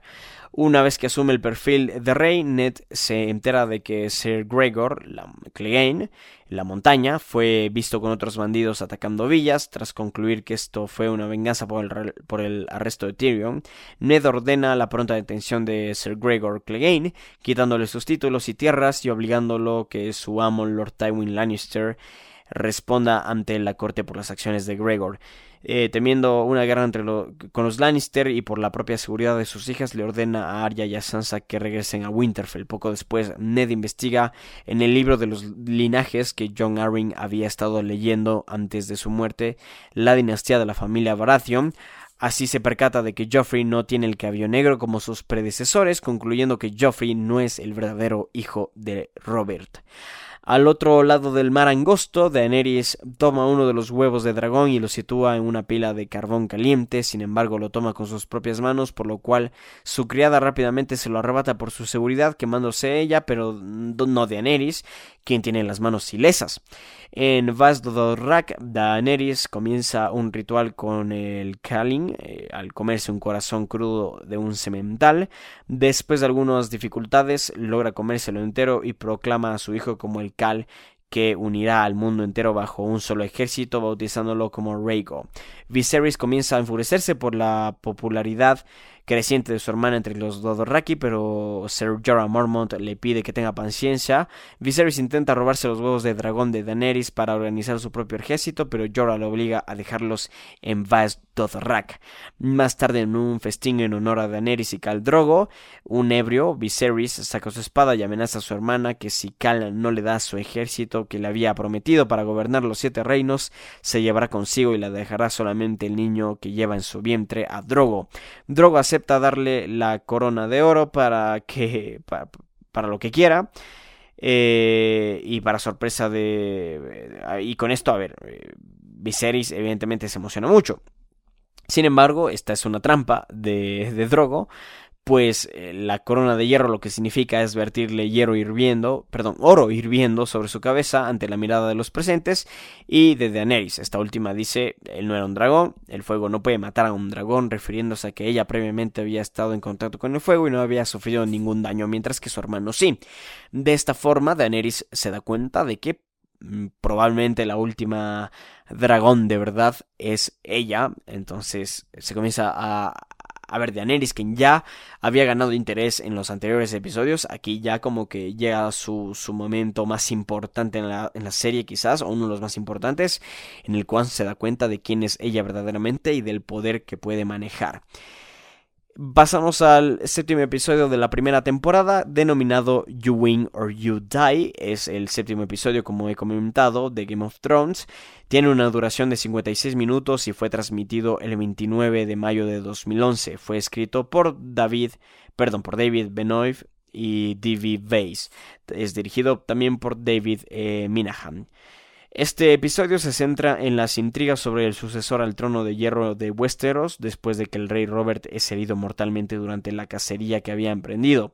Si bien Robert deja en claro por escrito que Ned Stark debe ser el nuevo rey hasta que Joffrey alcance su mayoría de edad, Cersei con la ayuda de Littlefinger logra que su hijo sea reconocido ante, antes como el heredero legítimo al trono tras la muerte de Robert. Por otra parte, al otro lado del mar angosto, Caldrogo decide finalmente invadir Westeros después de que un espía intentase envenenar a Daenerys. Respecto al muro, eh, Jon Snow y Samuel Tyrell, perdón, Tarly, este, hacen su juramento como nuevos miembros de la Guardia de la Noche. Este, vamos a profundizar un poco más en estos en estos, en estos sucesos. He de decir que ya para este séptimo episodio uno ya comenzaba a sentir hacia dónde iba la serie, hacia dónde iba este, este, bueno, los sucesos que habíamos visto. Porque las tensiones de, de Ned Stark, Ned Stark prácticamente se ve encerrado en una trampa de ratones, o sea, se ve ya sin salida en esta situación, porque a pesar de que él había sido designado como rey, eh, como rey, perdón, por parte de Robert Baratheon, este Cersei y Littlefinger logran convencer a la población de que el, el heredero al trono es Joffrey Baratheon y de que él debe asumir la responsabilidad de como rey antes de su mayoría de edad. Entonces todas las tensiones comienzan a crecer y evidentemente lo que va a ocurrir con, con eh, Ned Stark en los próximos episodios es, es, es, es, ya previsible desde este momento, porque en este momento todas las tensiones comienzan a crecer un montón y bueno, eh, la verdad es que todo se comienza a complicar para los Stark. Vamos a profundizar un poco más en los sucesos. En primer lugar vamos a hablar de lo que ocurría en el campamento Lannister. Lord Tywin Lannister tiene una charla con su hijo Jamie Lannister donde lo reprende por los recientes problemas que tuvo con los Stark. Tywin considera que una guerra es la oportunidad perfecta para que los Lannister aseguren la extensión de su dinastía como los nuevos gobernantes de los siete reinos, razón por la cual le proporciona la mitad de sus fuerzas a Jamie. Eh, para que así invada aguas, aguas dulces en lugar de Lady Catelyn Stark. Eh, así es. Bueno, eh, en primer lugar, Lord Tywin realmente realmente no está muy contento con, con, el actuar de Jamie Lannister. Sin embargo, una guerra con los Stark mmm, lo ve como una oportunidad para, para aumentar su dinastía, para aumentar su poder a lo largo de los siete reinos. Entonces es una oportunidad que está dispuesta a tomar y para, para hacerlo le, le entrega... Bueno, le entrega le entrega todas las fuerzas a Jamie para que, para que invada Aguas Dulces y, comience una guerra que probablemente va a ser muy devastadora.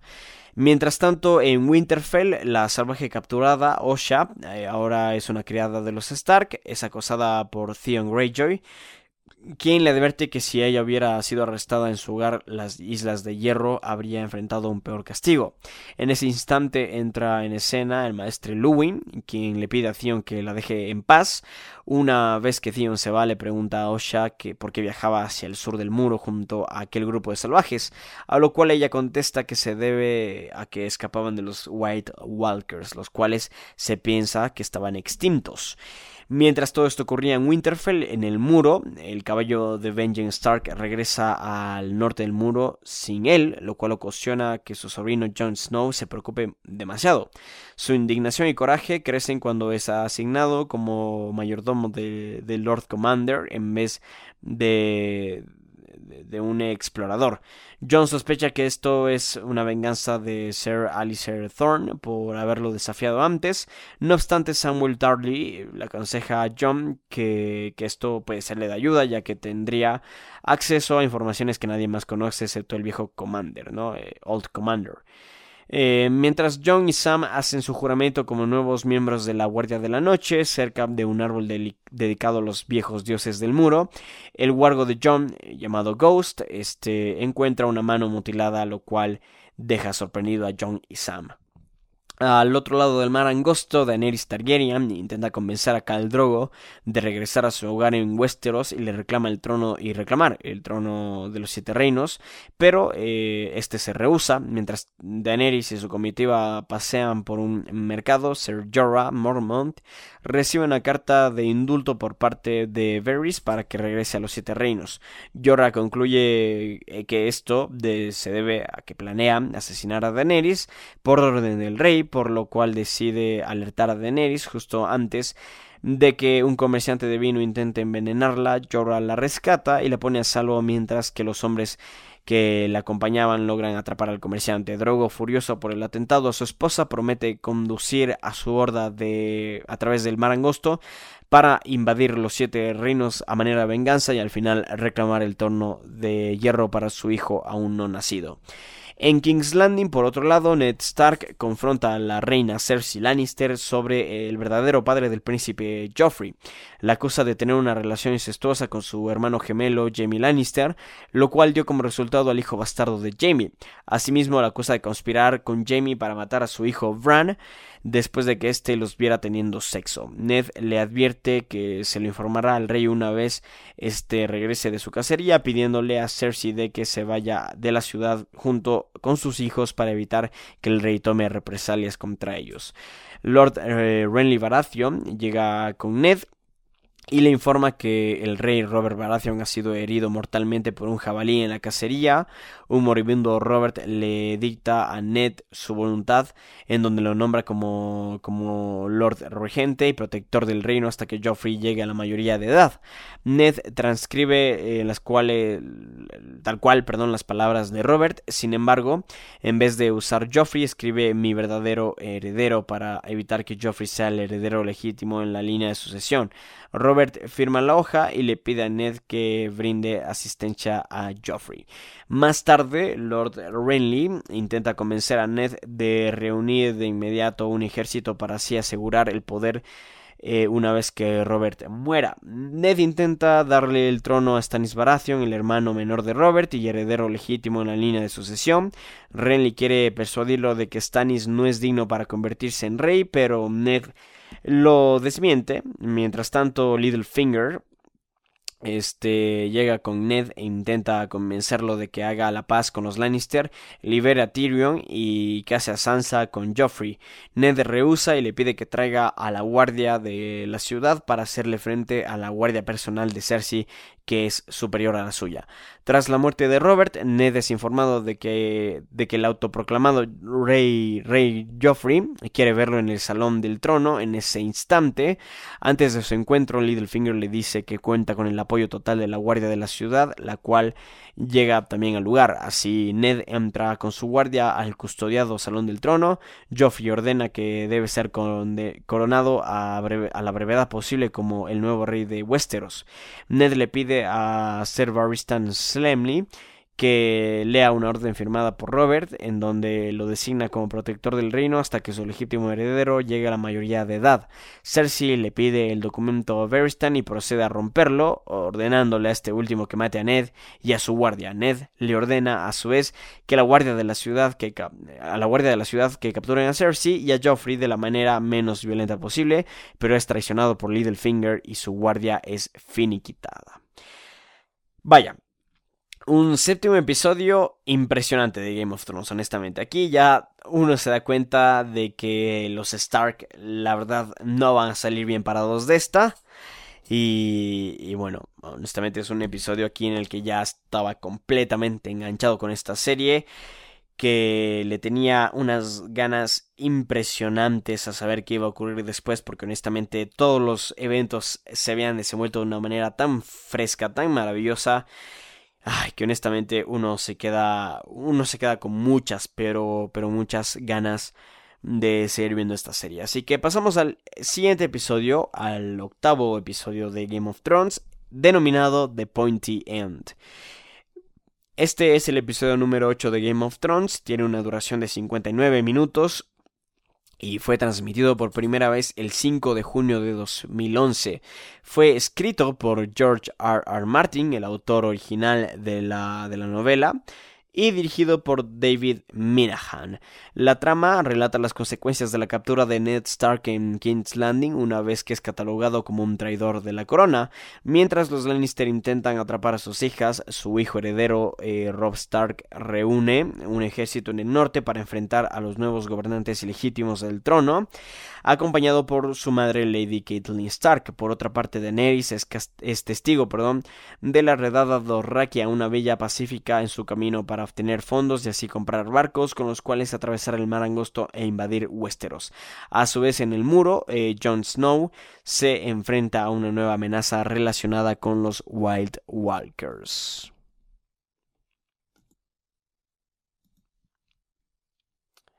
Eh, vamos a profundizar un poco en los sucesos de este octavo episodio en King's Landing. Eh, tras la captura de Ned Stark, acusado de traición al recientemente coronado rey Joffrey Baratheon, los Lannister comienzan a tomar acciones contra el resto de la casa Stark. El maestro de esgrima, Syrio Forel, confronta a hombres, perdón, enviados por los Lannister para capturar a Arya Stark armado solamente de una espada de madera, aunque esto permite que la pequeña escape. Así logra salir por la perdón, por la caballeriza Así logra salir por la caballeriza, donde observa a los sirvientes muertos de los Stark. Un joven mozo de la caballería intenta capturarla, pero Arya lo mata accidentalmente y huye. Mientras tanto, Sansa Stark es capturada y obligada a escribirle una carta a su hermano Robb pidiéndole que acuda a King's Landing para, para jurar su lealtad a Joffrey como nuevo rey de Westeros. Para entonces, Joffrey ha reunido una corte en el Salón de Trono, donde recompensa a Janos Lind por su rol en la captura de Ned Stark. Mientras, eh, bueno, además, perdón, de menospreciar a Sir Barristan Semley por su edad avanzada y nombrar a Lord Tywin Lannister y Jaime Lannister como la nueva mano del rey y comandante de la Guardia del Rey respectivamente. Sansa aprovecha la oportunidad para pedirle públicamente a Joffrey piedad por su padre y este acepta solo si Ned lo reconoce como el verdadero rey de Westeros. En el campamento Lannister, por otra parte, Tyrion este, y Bronn se dirigen al campamento de Tywin. Eh, son en este, en este intento son rodeados por salvajes del valle Tyrion logra convencerlos de perdonarles la vida a cambio de oro, armas y un ejército que les ayudaría a combatir a los nobles del nido de águilas. Lord Tywin acepta cumplir las promesas de Tyrion, solo si las tribus salvajes se unen a sus tropas para atacar al ejército de los Stark. Los salvajes a su vez aceptan esto último con la única condición de que Tyrion combata al lado de ellos contra los Stark para asegurar que cumplirá con su promesa. Mientras tanto, en el valle, Caitlyn Stark confronta a su hermana Lisa sobre una carta enviada desde King's Landing donde le informan de la muerte de Robert Baratheon el aprisionamiento de Ned y el intento de Robb de empezar una guerra contra los Lannister. Caitlyn le pide a su hermana que envíe caballos, eh, perdón, caballeros de sus tropas para ayudar a su hijo en el combate, pero esta se rehúsa y dice que sus caballeros del valle deben permanecer en él para proteger a su hijo Robin. En el norte, eh, mientras tanto, después de recibir la carta de Sansa, Robb Stark decide llamar a los abanderados de Winterfell para enfrentar a los Lannister, uno de ellos Lord John Umber exige que ser quien lidere la vanguardia, pero Rob rehúsa. Umber lanza una advertencia a Rob al sacar su espada, pero es atacado por el wargo del joven que le corta dos de sus dedos. Tras despedirse de Bran, Rob abandona Winterfell y se dirige hacia el sur. En camino se encuentra con su madre, Caitlyn, durante un consejo de guerra durante el cual eh, Rob se halla decidiendo si atacar a las tropas de Tywin o a las de Jaime. Un espía de los Lannister es traído tras ser capturado por los hombres de Rob merodeando cerca del campamento. En contra de las recomendaciones de sus hombres, Rob deja libre al espía y le pide advertir a Tywin sobre su llegada. En el muro, en cambio, Jon Snow, Samuel Tarly y su grupo regresan después de haber eh, realizado sus juramentos al norte del muro con dos cadáveres. Estos son reconocidos como el comandante Mormont, como miembros, perdón, por el comandante Mormont, como miembros del grupo de exploración de Vengeance Stark. John recomienda quemarlos, pero Mormont le pide al maestre que los examine una vez que Samuel se percata de que los cuerpos no presentan olor a eh, a putrefacto. Poco después el comandante Mormont recibe una carta con dos noticias de King's Landing.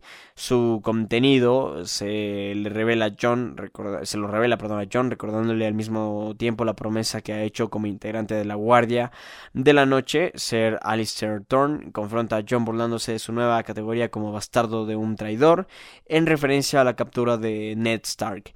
John se abalanza contra él con un cuchillo, pero sus compañeros le impiden lastimar a Alistair. Mormont observa lo ocurrido y confina a John en su habitación. Por la noche el huargo de John Ghost comienza a ponerse inquieto por lo cual su dueño lo sigue hasta llegar a una puerta. John abre, la abre y se adentra en la habitación de Mormont. Apenas ingresa ahí, es atacado por uno de los presuntos cadáveres traídos esa mañana desde el norte del muro.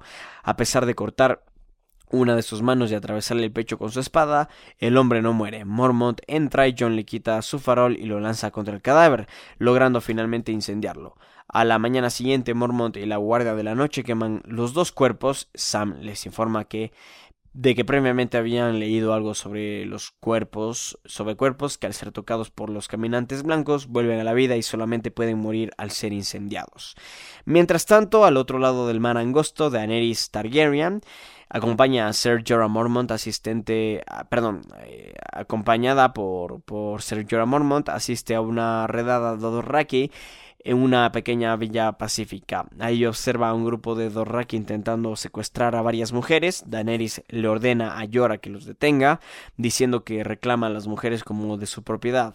Uno de los salvajes se ofende ante esto al considerar a Daenerys como una extranjera y le da, y le da aviso a Caldrogo. Poco después Caldrogo le pregunta sobre ello a su esposa. Una vez que Drogo apoya a Daenerys, el Dothraki reta a Drogo en combate y este último acepta.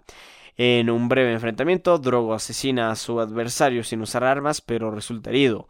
Una de las esclavas eh, reclamadas de Daenerys dice que ella puede curar la herida de Drogo y éste acepta ser curado por la misma ante la insistencia de Daenerys. De esta forma se termina el octavo episodio de Game of Thrones. Y la verdad es que en este punto eh, la subtrama, por así decirlo, que más llama la atención para mí es la que ocurre eh, al otro lado del mar angosto porque de repente el gran Caldrogo ha sido herido, ha sido herido gravemente, eh, algo de lo que probablemente no se recupere, entonces Daenerys se ve en, un, en una, una oportunidad quizás para convertirse en la comandante de los, de los Dothraki y llevar a cabo una rebelión que podría ser muy pero muy peligrosa. por otro lado, también es muy interesante como ya este Rob Stark decide comandar tropas para pelear contra los Lannister. La verdad es que la serie se comienza a desenvolver de una fantástica forma y comenzamos a adentrarnos en un lugar del que muy difícilmente vamos a salir y en el que parece ya no hay marcha atrás. O sea, que estos sucesos que se están dando ya no parecen tener este solución. Parece que la única solución va a ser violencia. Así que bueno, a este punto honestamente yo ya estaba más que enganchado con Game of Thrones y nada, con muchas ganas de ver el noveno episodio denominado Valor. Este episodio tiene una duración de 57 minutos y fue emitido a través de HBO el día 12 de junio de 2011. Fue escrito por David Vinoy y D.V. Weiss y dirigido por Alan Taylor. Aquí, este, bueno, lo que ocurre este, en el campamento Lannister es que Lord Tywin le dice a Tyrion durante una cena que él y sus aliados salvajes pelearán en la vanguardia del ejército que comanda. Tyrion no está contento con esta noticia y abandona la mesa. Poco después llega a su, a su campamento y, y se encuentra con la prostituta Shay este, que Bron eh, halló ah, después de que Tyrion se lo encomendara. Los tres comienzan un juego de preguntas y respuestas íntimas y Tyrion revela que él había estado casado con una mujer que junto con Jaime había rescatado solo para descubrir más tarde que era una prostituta que había sido contratada por su hermano y su padre. Después de revelarle esto a Tyrion, Tywin le pegó a sus guardias para, perdón, le pagó a sus guardias para que tuvieran sexo con ella frente a Tyrion. A la mañana siguiente Tyrion es despertado por Junto, justo cuando el campamento es atacado. Tyrion se pone su armadura y le ordena a las tribus salvajes del valle que ataquen al adversario, pero estos reaccionan violentamente y lo dejan desmayado en el lugar por accidente.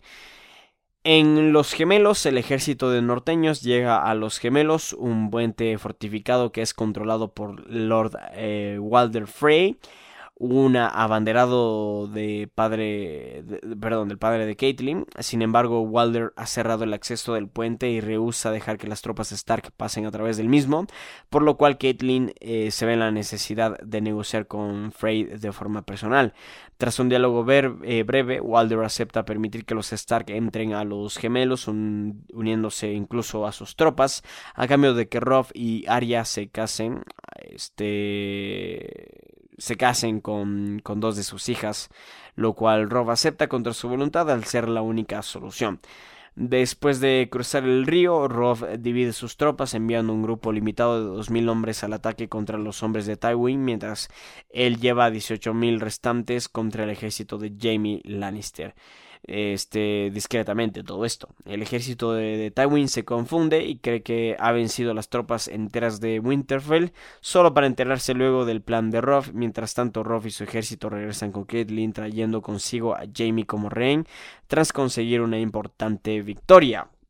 Mientras tanto, en el muro, Lord Commander Mormont le da a John una espada de acero valirio llamada Gara este, la cual originalmente era de su hijo Ser Jorah, antes de ser exiliado a manera de recompensa por haber salvado la vida durante el ataque del, del cadáver reanimado. Sin embargo, John se muestra decepcionado cuando Sam le revela que Rob se halla enfrentándose con, en una guerra contra los Lannister, sintiendo que él debería estar a su lado ayudándolo.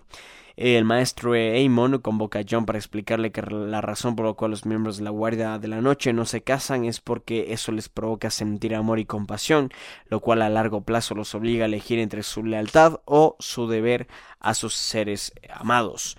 Aemon sabe muy bien esto, revelándole su verdadera identidad. Aemon Targaryen, el tío del rey loco Aerys Targaryen y pariente de Daenerys, que al final decidió quedarse en el muro mientras su familia era exiliada o asesinada durante la rebelión de Robert Baratheon. Aemon le aconseja a John finalmente que debe elegir entre su promesa hecha a la Guardia de la Noche o su familia. Al otro lado del mal angosto, Caldrogo, Jason Momoa, interpretado por el fantástico Jason Momoa, convaleciente de una infección causada por una herida que tiene en el pecho, se cae de su caballo, Daenerys lleva a Drogo a su tienda y pide que traigan a Miri Mouse Dur urgentemente. Una vez que Daenerys le pide que haga cualquier cosa para salvarle la vida, a Drogo. Los hombres de este último rehusan recibir la asistencia de una bruja y quieren asesinarla. Mire le dice a Daenerys que hay un hechizo que involucra sangre, pero insiste que la muerte es más preferible. Daenerys le ordena que use el hechizo, incluso después de que Mire le advierte que solo la muerte puede ser pagada a cambio de la vida para llevar a cabo el funeral, el ritual. Mirri pide que traigan el cabello de Drogo para cortarle la garganta y realizar un hechizo. Luego le ordena a Daenerys que abandonen todos la tienda y no entren ya que la muerte está, estará presente cuando realice el hechizo. Una vez, uno de lo, una vez fuera, uno de los hombres de Drogo decide poner fin al ritual, pero es enfrentado por Ser Jorah quien lo mata. En ese instante Daenerys comienza a sentirse mal debido a su embarazo. Por el otro lado, Jorah la lleva dentro de la tienda de Drogo para pedirle a Miri que la ayude por sus labores de parto. En King's Landing, por otro lado, Lord Varys visita a Ned Stark para aconsejarle que ponga fin a la guerra entre los Stark y los Lannister. Para ello debe confesar sus crímenes ante el rey Joffrey Baratheon y jurarle lealtad, así como a la reina regente Cersei quienes a cambio lo dejarán con vida, exiliándolo a servir en la Guardia de la Noche. Ned rehúsa, pero al final toma una decisión después de que Lord Varys le, le, dice que la vida de Sansa también correría peligro si no hace lo anteriormente dicho. Arya, quien ha estado viviendo en las calles de King's Landing como una mendiga desde que escapó de los Lannister, se entera de que una multitud se ha conglomerado en el gran septo de Baylor para donde se descubre que su padre será juzgado ante los dioses. Sansa, Cersei, Joffrey y el consejo privado del rey se hallan ahí para escuchar la confesión de los crímenes de Ned, así como su lealtad a Joffrey y enfrenta a toda la multitud. La cual en su gran mayoría lo abuchea e incluso lo arroja piedras. Satisfecha Sansa y Cersei le piden a Joffrey que deje libre a Ned como se acordó, pero el joven repentinamente rompe su promesa y ordena a sus hombres que decapitan a Ned. Arya rescata, Arya, perdón, intenta rescatar a su padre, pero es detenida entre la multitud por Jorin, quien evita que la joven vea la ejecución de su padre, quien al final del episodio es decapitado entre la mirada de una multitud y de su hija Sansa. Vaya sorpresa, vaya sorpresa. Sean Ven asesinado en un lugar, en una película, en una serie, en lo que sea. Sean Ven siempre, siempre muere en cualquier cosa que actúe. Y esta vez no fue la excepción, a pesar de que parecía ser el personaje principal de la serie, el protagonista, el héroe bueno, muere en el noveno episodio de la primera temporada y de repente Game of Thrones se convierte en esta serie donde que todos comienzan a morir y donde que uno no sabe qué va a pasar en el próximo episodio y está ansioso por descubrirlo. Por lo tanto, vamos a hablar ya del episodio final de esta primera temporada, denominado Fire and Blood. Este es el décimo y último episodio de la primera temporada de Game of Thrones, emitido en HBO el 19 de junio de 2019, perdón, de 2011.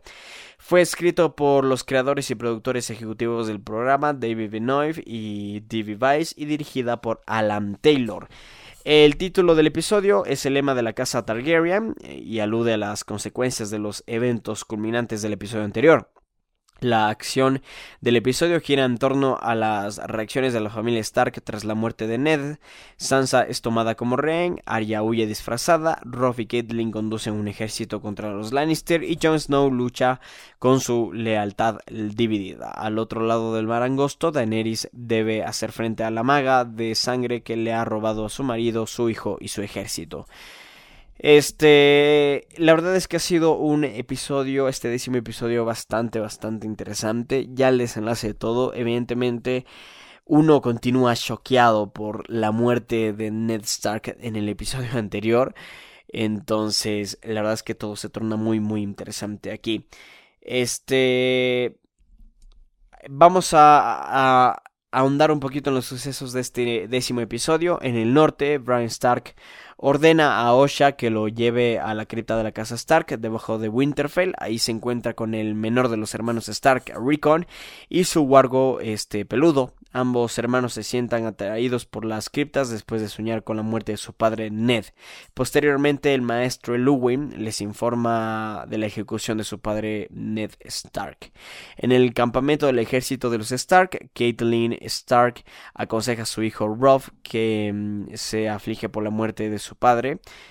Este Robb jura venganza contra los Lannister, pero Caitlyn le recuerda que primero tiene que rescatar a sus hermanas Arya y Sansa Mientras los Stark consultan con sus aliados si apoyar a Stannis o a Renly Baratheon, quienes han desafiado el derecho al trono de Joffrey Lannister. Lord eh, John Umber, eh, en su lugar, aboga por la independencia del norte, Theon Greyjoy, y los otros están de acuerdo proclamando a Robb rey en el norte. Más tarde, Caitlyn interroga al cautivo Jaime Lannister quien admite haber empujado a Bran por la ventana de la torre de Winterfell, pero se niega a decir por qué. Eh, en King's Landing, por otro lado, Joffrey lleva a Sansa a un pequeño puente de madera en lo alto de una almena y la obliga a mirar las la cabeza de su padre y de otros miembros de la casa Stark clavadas en picas. Eh, cuando Joffrey le dice que su plan es añadir la cabeza de Robb a la colección, Sansa lo desafía diciéndole que prefiere ver la cabeza de él ahí, por lo que Joffrey ordena a uno de sus guardias a bofetearla. Sansa contempla empujar a Joffrey fuera del puente, pero es detenida por el perro, este, bueno, sí, por el perro, Sandor Clegane que, la limpie, le limpia la sangre de la boca y le dice que debe obedecer a Joffrey por su propia seguridad. Mientras tanto, Arya, después de ser rescatada por Jorin, eh, un reclutador de la Guardia de la Noche, asume la identidad del niño Harry para escapar con él y sus nuevos reclutas. Después de ser molestada por dos jóvenes que plantean robar su espada, Arya amenaza con matarlos hasta que Gendry, el hijo bastardo de Robert, los espanta. Arya y Gendry salen con la caravana de Joren eh, con destino al muro. En el campamento Lannister, por otro lado, Lord Tywin Lannister y sus seguidores Hablan de sus recientes reveses, no solo han perdido una batalla importante y Jamie fue capturado por los Stark, los dos hermanos Baratheon ahora también lo amenazan. Debido a la ejecución de Ned Stark por parte de su nieto Joffrey, se destruyó cualquier esperanza de paz entre los Stark y los Lannister. Tywin ordena a su hijo Tyrion ir a King's Landing en su lugar como la mano del rey con el fin de mantener a Joffrey bajo control contra las órdenes de su padre. Tyrion lleva a la prostituta Shai a la capital.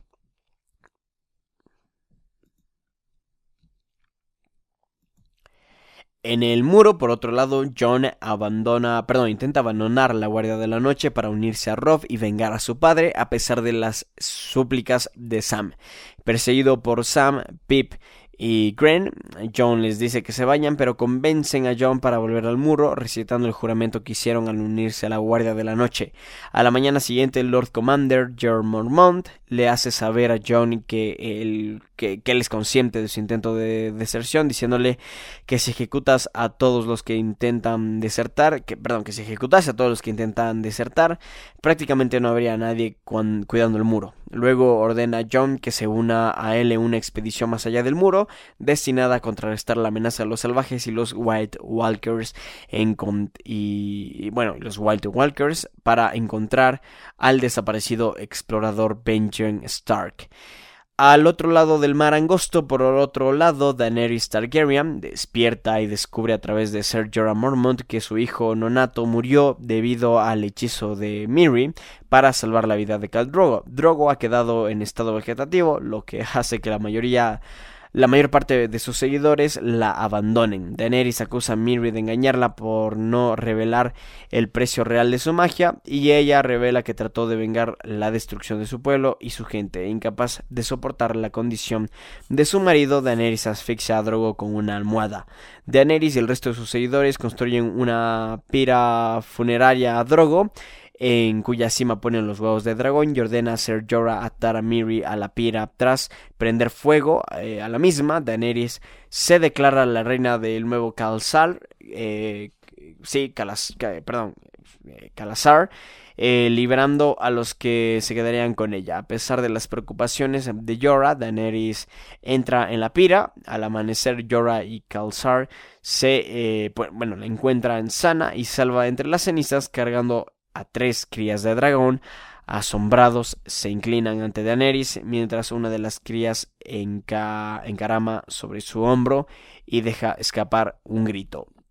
Así se termina la primera temporada de Game of Thrones y hemos también llegado al primer episodio de Game of Credits recapitulando la primera temporada de esta fabulosa serie de HBO. Vaya, este gran episodio, gran primer episodio de Game of Thrones, creo yo. Me ha gustado mucho hacer esto. Me ha encantado poder ver nuevamente la primera temporada de Game of Thrones para hacer esta recapitulación. Ha valido totalmente la pena, estoy muy contento. Todo, toda esta recapitulación la tengo escrita en varios textos, por lo cual eh, estoy leyendo bastante y a veces me confundo, así que pido disculpas por eso, pero bueno, yo creo que se ha entendido lo suficientemente bien todo el tema de esta primera temporada de Game of Thrones. Muchísimas gracias por haber estado aquí acompañándome durante esta hora y 50 minutos, prácticamente dos horas, en esta recapitulación de la primera temporada de Game of Thrones.